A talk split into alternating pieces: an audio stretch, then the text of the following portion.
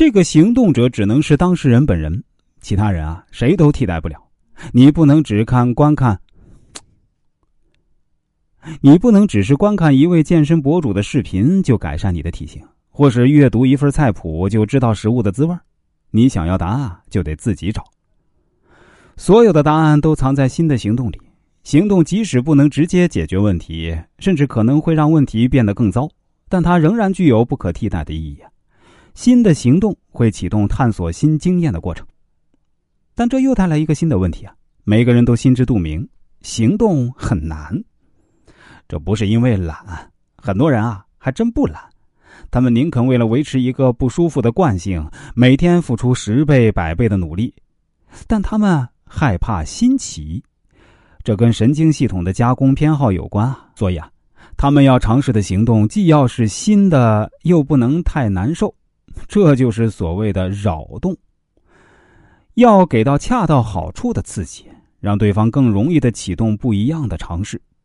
要达到这种扰动的效果呀，我总结了几点心得。首先啊，你不能太快的同意对方的问题。这句话来自家庭治疗大师萨尔瓦多·米纽泰。我认为啊，他和爱因斯坦说的“你不能用导致问题产生的思维去解决问题”这句话，有着异曲同工之妙。因为问题并不是一个客观存在的东西，它是一种叙事，建立在提问者过去理解并回应这个世界的视角之上。那既然问题是在这个角度下产生的，你就无法通过相同的角度解决。比如说啊，有父母问我说。我们家孩子不自信怎么办？为什么这么说呢？原因是他们啊曾经鼓励孩子当学霸，孩子却说自己做学渣就挺好的。从这句话里啊，父母听出了孩子有不自信的问题。但同样一句话，我也可以说这孩子很自信，因为啊他不需要通过成绩排名证明自己的价值，不是吗？那么我和父母谁说的对呢？其实都对，不存在客观的结论。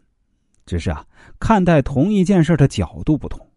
但如果我们已经真的同意了孩子不自信，在这个假设上给出的任何干预，你都是在重复并且强化问题。你想看啊？如果别人每天鼓励我们，你要对自己多一点自信，你想啊，这是让我们变得更自信呢，还是会反而印证了自己是不自信的人？那如果按我说的。一开始就把孩子的表现解读为自信，父母要考虑的就是完全不同的事儿。比如啊，他们可以思考：那如何激励一个对自己信心十足的孩子，甚至有点自信过度了？他已经不需要用成绩去证明自己的价值了。那我们还能用哪些别的方法刺激他对学习的兴趣呢？这是没有探索过的问题。从这个问题开始啊，就会有新的经验产生。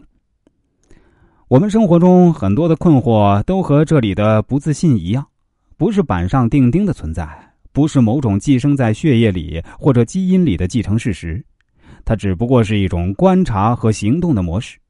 人们通过看到问题的方式创造并维持问题。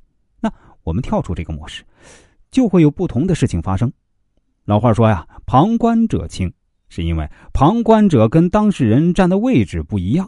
从新的角度观察，就完全有可能看到，并且创造新的结果。